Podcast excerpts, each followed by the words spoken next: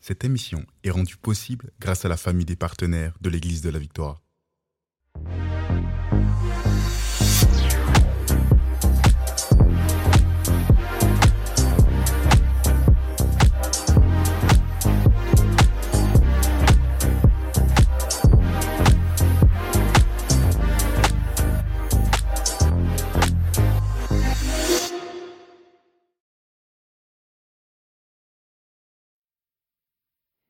Bonjour à tous et bienvenue dans La Victoire d'aujourd'hui, votre podcast pour réussir tout le temps, tous les jours et dans tous les domaines. Euh, J'ai encore la joie d'être avec Lifa. Salut Lifa. Bonjour Emmanuel, merci de m'accueillir encore dans ce merveilleux podcast. Mais ça fait plaisir. Et euh, aujourd'hui, on va parler d'un sujet. En fait, pendant toute la semaine, on va parler d'un sujet super important. Mhm. C'est ce que les gens devraient savoir s'ils aspirent au changement. Yes. Ça fait, je crois que c'est la plupart des gens rêvent, tu sais, de, de Ouais. changer de vie, de, de, tout- de repartir à zéro. Ok, d'accord. Ouais. Mais comment on passe du rêve à la réalité? C'est ça. C'est ça. Et aujourd'hui, on va parler précisément de euh, ben, Partir comment au faire. soleil. ou ça, si vous aspirez à changer d'air Ouais. pour aller vivre au soleil, comment Ouais. faire Exactement. Quels sont un peu les steps, etc. Et puis après, quand on regarde bien euh, ce, ce besoin de se recréer et des fois de changer d'air, ben, il, est, il, est, il est biblique parce que la Bible va nous parler de cette course qui se fait sans regarder ce qui est en arrière et en regardant ce qui est devant. Et donc, beaucoup de gens vont aspirer justement à ben, d'autres choses que ce qu'ils ont déjà vécu. Et euh, c'est un peu ce que nous avons euh, vécu, nous, à un moment donné dans notre vie. Euh, on était nouvellement mariés euh, et on venait d'avoir notre premier bébé, Mhm. Noémie, Mhm. notre grande fille aujourd'hui qui a bientôt 17 ans. Mhm. Et là, en fait, on commence à penser à aller vivre dans un pays qui est totalement différent puisqu'on habite, euh, on habitait en Belgique à ce moment-là. On habitait à Charleroi, à sois Charleroi. honnête. Parce que c'est plus que la Belgique, ça, c'est Charleroi. Pour ceux qui connaissent, ouais, Mhm. voilà, c'est un peu euh, le Charleroi, c'est ce qu'on appelle encore aujourd'hui le pays noir.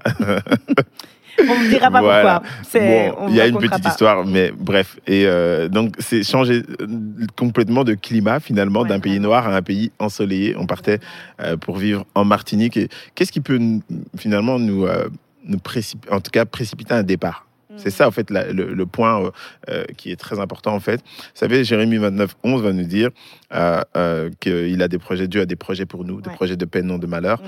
Et en fait, Jérémie 29, 12 va nous dire, vous m'invoquerez et vous partirez. Yeah. Et donc, ça a vraiment été ça un peu pour nous. C'est que à un moment donné dans notre cheminement, on a prié. Et pourtant, on, ben, on, on avait quand même des- on va dire, des attaches Bien en sûr, Belgique. C'est un pays où notre famille vit. Mhm. Euh, c'est euh, un endroit où on a étudié. On avait, moi, j'étais joueur de football là-bas, et Mhm. puis euh, toi, tu venais de terminer ta- ta- tes études de, de kiné.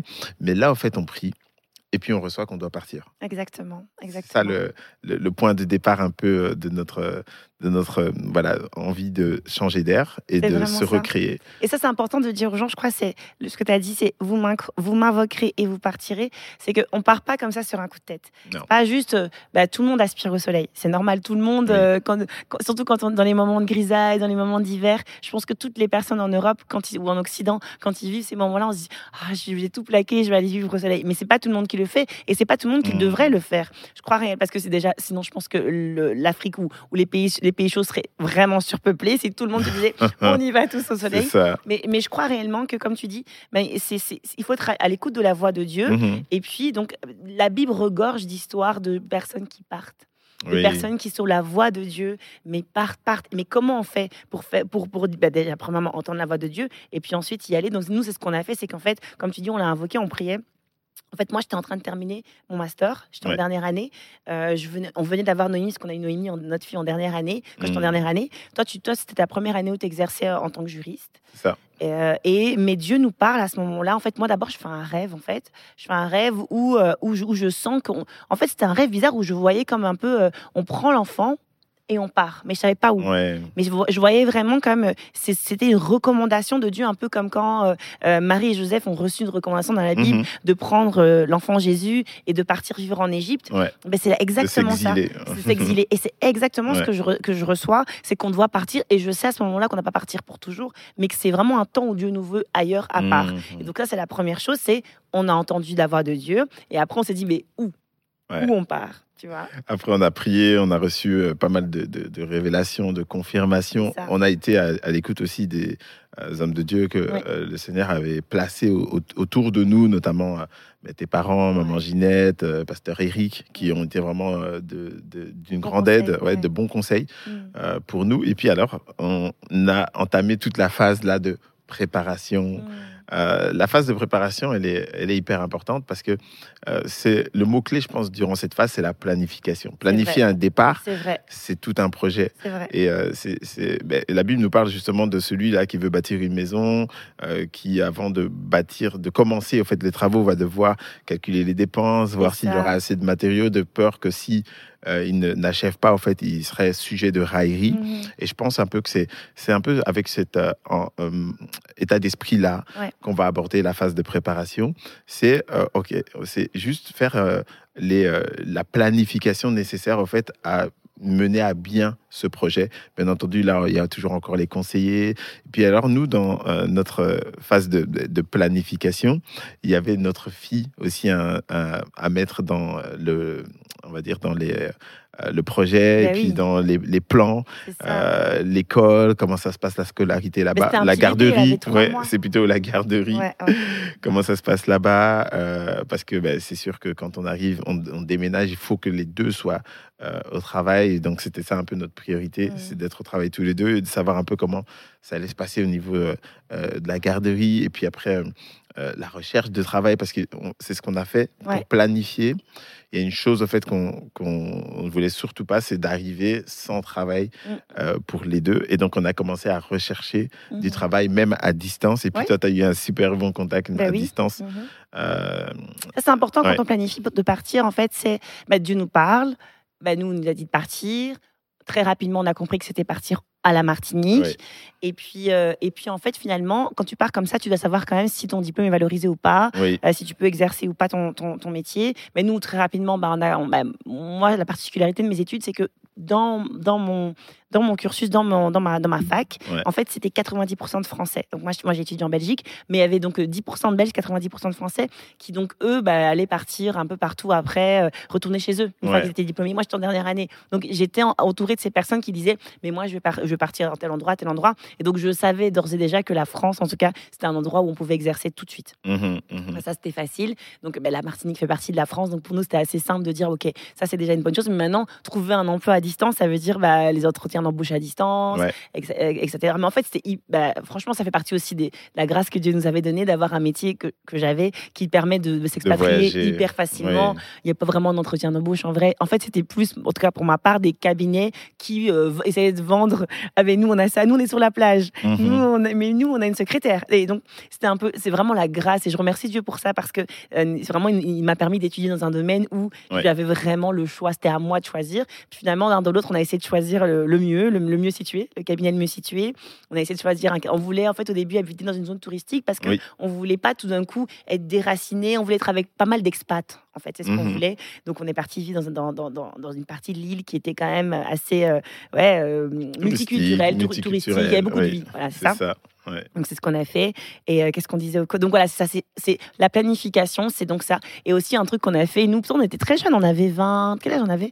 23, 23, ouais. 24, on était très jeunes, mais Oui. euh, je pense qu'avec Dieu, en fait, te- tu c'est pas tellement ton aptitude, c'est plus tu lui fais confiance et donc Mhm. il, il te donne l'intelligence pour euh, planifier aussi, je crois. Ouais, Parce qu'il nous a donné plein de stratégies. Donc bah, le, le contrat, je l'ai signé de Belgique, j'ai envoyé un mail. Elle m'avait jamais rencontré la kiné Euh, et je commençais directement en arrivant. Ouais. Euh, l'appartement, la maison. En fait, on a trouvé un appartement sur la plage. Pareil, Les on a signé les pieds dans l'eau. C'était trop bien. Euh, On a signé À distance. à distance. On a signé le bail à distance. Et c'était notre propriétaire qui venait nous chercher à l'aéroport. c'est ça. Qui nous a amené directement, qui nous a amené directement à l'appart, meublé. Donc Mhm. là, tu, en fait, il y a plein de choses comme ça auxquelles il faut penser parce que tu vas pas arriver avec un bébé et être à l'hôtel pendant euh, quatre mois, enfin financièrement aussi. oui. On peut pas. enfin, Donc c'est toute une organisation de se dire, ok, ouais. bah, faut trouver un meublé. Ça, c'est ce qu'on vous conseille. En tout cas, nous, c'est ce qu'on a fait. Un meublé. Comme ça, t'arrives, t'as rien à faire. Et c'était vraiment bien parce qu'il y avait tout équipé, les serviettes, Mhm. les, les couverts. En fait, t'as rien à acheter si ce n'est remplir le frigo. Ouais. C'est ce qu'on a, c'est ce qu'on a eu. Euh, je sais pas s'il y avait donc. Non, mais c'est ça, c'est vraiment. ben, Il y, a, y a plein de choses à, à- planifier, mais euh, euh, le point essentiel, en tout cas, pour être euh, pour pas se retrouver démunis en fait euh, donc à l'arrivée euh, c'était vraiment ça Ouais. la question du travail la question du logement la question de la voiture Oui, et ça la voiture. La des voiture, c'était ouais. une erreur, tu vois. Ça, on a, on est- ça, c'est vraiment pour dire, bah, on avait quand même que 23 ans, donc on n'avait Ouais. pas la science infuse. Et ça, on vous conseille de pas faire ce qu'on a fait. Nous, ce qu'on a fait, c'est qu'au départ, on a loué. c'est ça On a loué chez genre, mais des grosses compagnies, là. On parle de grosses compagnies qui arrivent aussi ici. Mais ça, c'est des trucs que tu loues 3-4 jours. C'est pas un truc que tu dois louer sur du long terme. ouais c'est Ça, nous on avait on était parti sur un mois ouais, après finalement c'est après seulement un mois qu'on a pu enfin acheter notre voiture mais ça. donc ça c'est vraiment des choses hyper décisives Ouais. euh, parce que ça va influencer ça va impacter au fait vos finances Mais C'est ça, le Et, budget, euh, c'est le- clair. les finances c'est un gros point quand même lorsqu'on veut tout quitter et euh, re- recommencer dans un autre pays. Et puis après, il y a l'arrivée. Bah, le départ, bien entendu. Euh, Les dire au revoir. les au Oh, revoir, quelle horreur. parler à sa famille, parler à son église. Oh Euh, je m'en souviens encore les au revoir euh, dans notre église. Dans notre J'avais- jeunes, là. on avait, Ouais. ouais, c'est ça. On a eu l'occasion de, de prêcher au fait à l'église à- ou dans le groupe de jeunes, et ça a été l'occasion aussi de dire au revoir. Mmh. Euh, et puis d'expliquer dur, un peu. euh, hein. ouais, c'est ça. Parce que pour notre Ouais. famille, c'était genre, on prenait leur bébé Noémie, on prenait le, le premier ouais. bébé de la famille, là, tu sais, il y avait personne Mhm. qui avait eu un enfant, on était les premiers à avoir eu un enfant, et on leur, on leur prenait leur bébé pour l'emmener euh, au bout Mhm. du monde. Donc c'était pas facile, mais bon.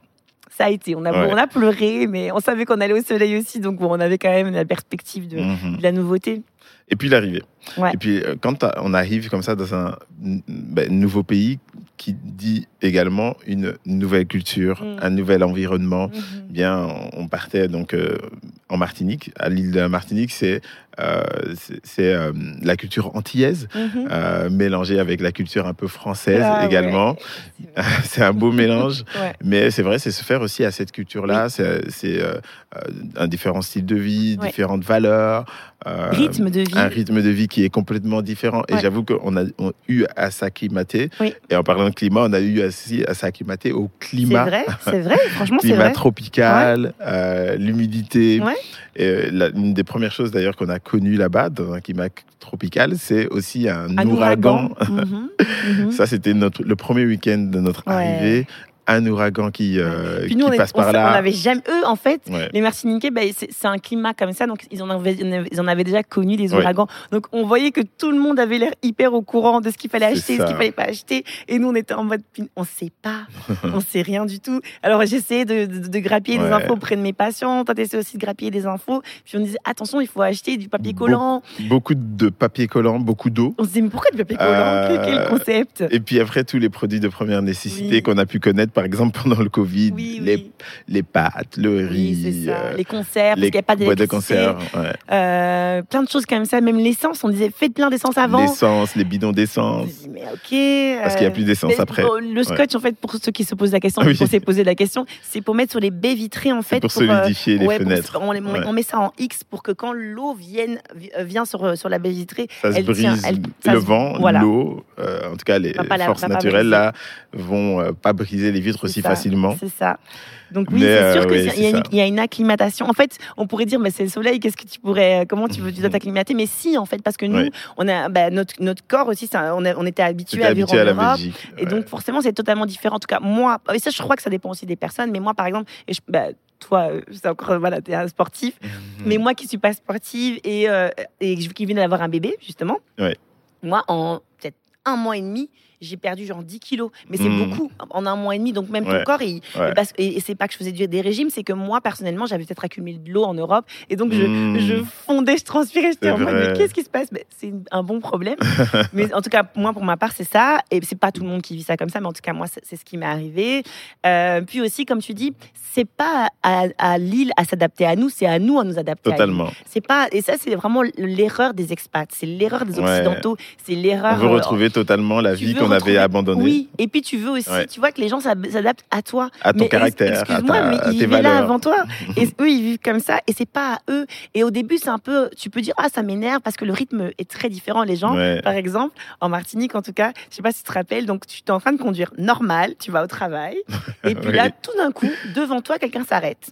Pas parce Ouais. qu'il y a un feu, pas parce que. Non, non. Non, il, Parce qu'il va s'arrêter pour parler il- à, il au gars. une discussion Il avec tape une euh, discussion avec un gars là-bas. là, euh, Et toi, au début, là, tu- en tant qu'expat, tu dis, mais attends, euh, il a, moi, j'ai pas le temps. mais en fait, c'est pas à eux à s'adapter à nous, C'est à nous à nous adapter à l'île qu'on a trouvée. Quelques temps après, d'ailleurs, je me suis rendu compte que ben, finalement, tout le monde faisait ça. Et, oui. euh, et finalement, toi et nous, on a commencé donc, à euh, faire aussi, ce qui est normal. ouais. On, on- on s'adapte à l'endroit où on est. Ouais. Et, euh, puis, le, pareil, notre fille commençait à parler créole, c'était trop drôle. Avec l'accent. C'est comme ça, parce avec, que euh, ouais. c'est à nous à nous adapter. Et oui. c'est vrai que nous, c'est aussi une erreur que je conseille de ne pas faire, c'est avoir une image de ce que tu vas trouver. Nous, en tant qu'Africains, on a cru trouver l'Afrique. Parce que Mhm. c'est ce qu'on on s'est dit, bah, ils sont métis, noirs comme nous, donc forcément on va trouver la mentalité africaine. Non, c'est la mentalité culture antillaise.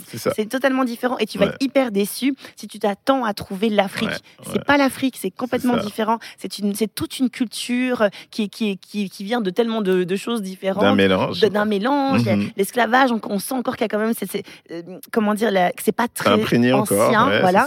Donc tu le sens et c'est à, c'est à toi à t'adapter. Ça c'est vraiment Exactement. important. Ouais. Et puis, euh, et puis, ouais, voilà, c'est ça. Et puis, euh, quand on est euh, maintenant sur place, donc on, re- on reconstruit sa vie, on Ouais. reconstruit son cercle euh, d'amis. C'est ça. Pour Ouais. nous, un peu, bon, ça a été d'ab- d'abord euh, des collègues Ouais. euh, qui sont devenus au fait notre nouveau amis. cercle d'amis. En attendant de pouvoir aussi faire partir un groupe de prière Mhm. où là, en fait, ça a été maintenant des, des- des frères en Christ qui, qui sont devenus à nouveau notre cercle d'amis. Et on a essayé de rebâtir sur ça.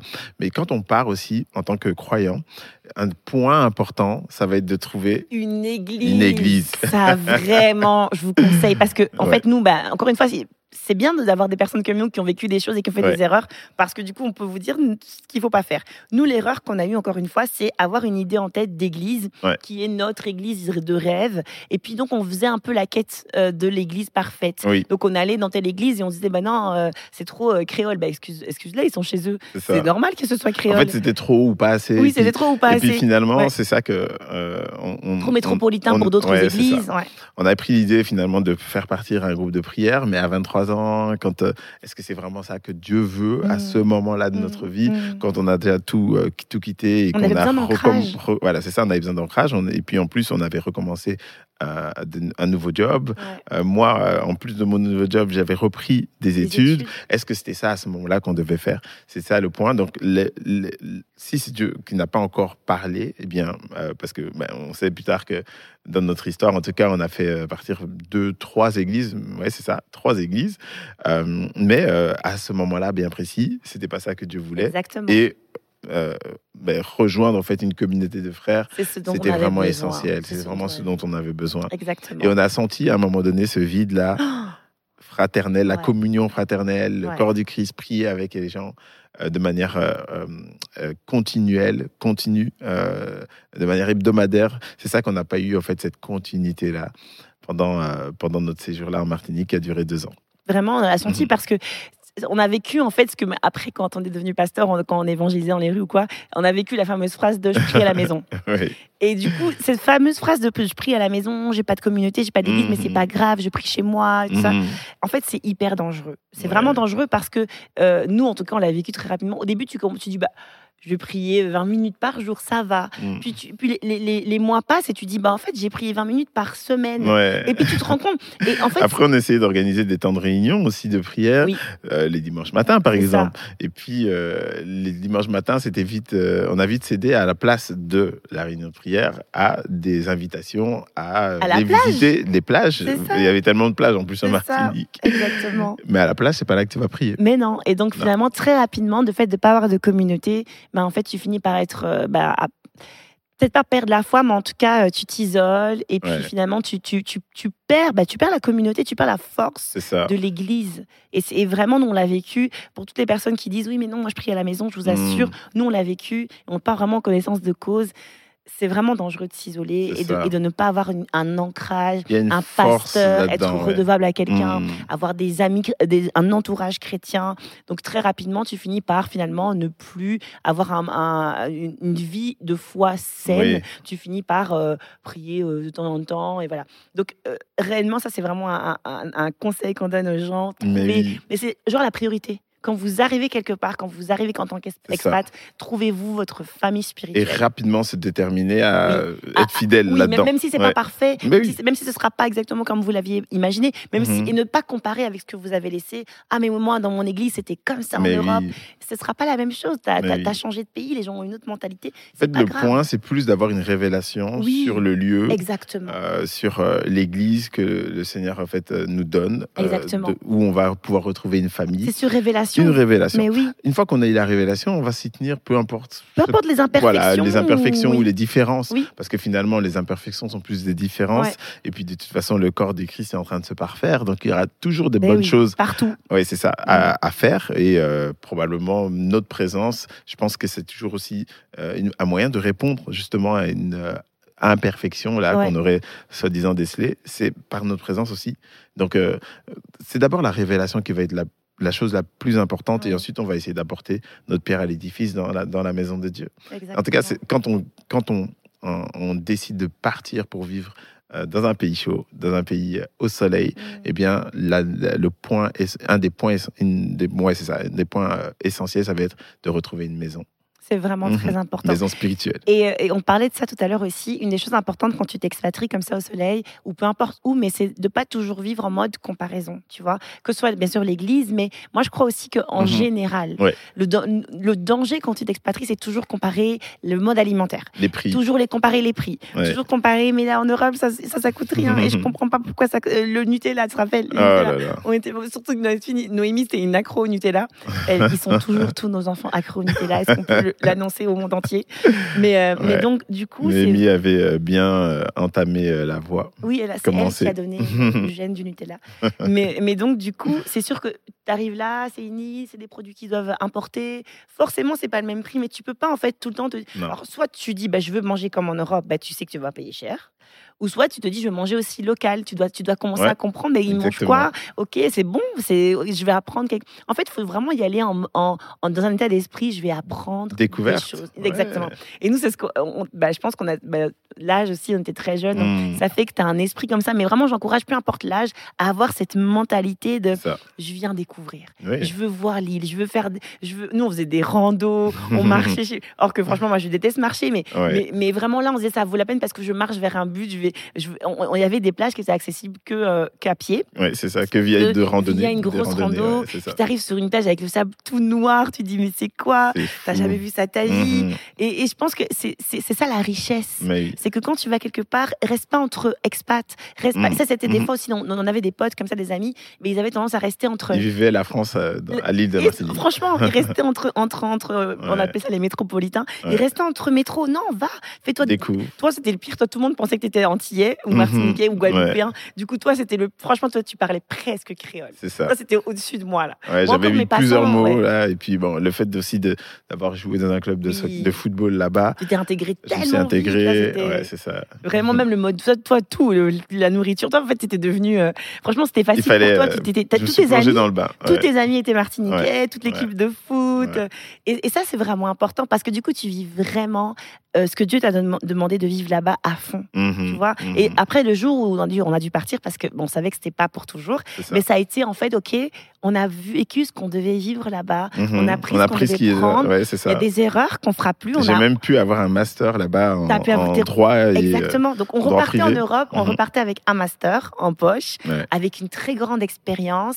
On repartait avec, euh, avec plein de souvenirs, Ouais. vraiment, et, euh, et que du bonheur finalement, tu vois. Oui. Donc euh, ça, c'est vraiment important quand on part comme ça et qu'on sait que c'est pour un petit temps, que c'est une expatriation qui va pas être pour toujours, parce que parfois aussi Dieu va t'appeler à t'établir, Carrément. t'établir définitivement ailleurs. Mais Mhm. nous, on le savait dès le départ, parce que le rêve que j'avais eu, c'était euh, Joseph et Marie. Une période. Et c'est ça. ouais. Et c'est drôle parce qu'au moment où on a dû revenir, je sais pas si tu te rappelles, Mhm. j'ai fait le même rêve, Oui. mais j'ai fait la suite.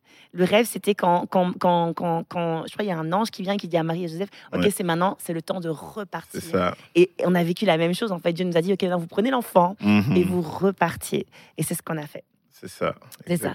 Donc ouais, donc vraiment euh, vivre au soleil, c'est euh, c'est une super belle expérience. Toi, qu'est-ce que tu dirais comme mot de la fin? Qu'est-ce que tu dirais euh, allez, ce qui t'a le plus marqué à la Martinique? Il y a déjà en fait le courage de partir, Ouais. surtout quand on a pas mal de choses déjà qui, qui, avaient été bâties dans un pays, le courage de partir sur une parole, Mhm. euh, sur un rêve aussi qui était pas forcément le mien, c'était Ouais. le tien, c'est ça. Euh, faire confiance. Euh, je pense que ça, c'est quelque chose déjà de. euh, c'est un fait marquant dans un départ. Et ensuite, ben, vivre à la Martinique, je pense que ben, ce qui a été marquant, ben, je pense que c'est vraiment le, le cadre de vie. Ouais. Parce qu'en fait, euh, chaque fois que tu paradis. regardes, Oh chaque fois que tu ouvres les yeux, c'est une carte postale. C'est vrai, on n'a pas dit ça, mais Ouais. ah, franchement, faut le dire parce que Mhm. cette, cette île, c'est le paradis. Tu ouvres les yeux, tu, à un moment, je sais pas si tu te rappelles, on était dans la, pla- sur la, dans la mer et on se disait, j'espère qu'on va jamais s'habituer parce que c'est tellement beau qu'il faut toujours Oui. être émerveillé. Et ça, Oui. tu t'émerveilles aussi de la création de Dieu. En, en tant que croyant, c'est vraiment important.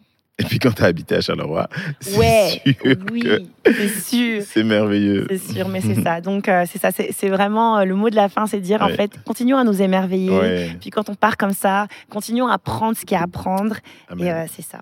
Donc, euh, merci d'avoir été avec nous. On a vraiment été, été bénis de passer ce temps avec vous. On espère que vous avez pu euh, euh, sortir de, de ce podcast de, enrichi. Mhm. Et on se donne rendez-vous la prochaine fois. On va continuer à parler de, de, de, de ce de changement, de comment on fait pour vivre des changements. Et d'ici à la prochaine fois, vous vous rappelez de ceci c'est qu'en Jésus, nous sommes tous richement Richement bénis. bénis.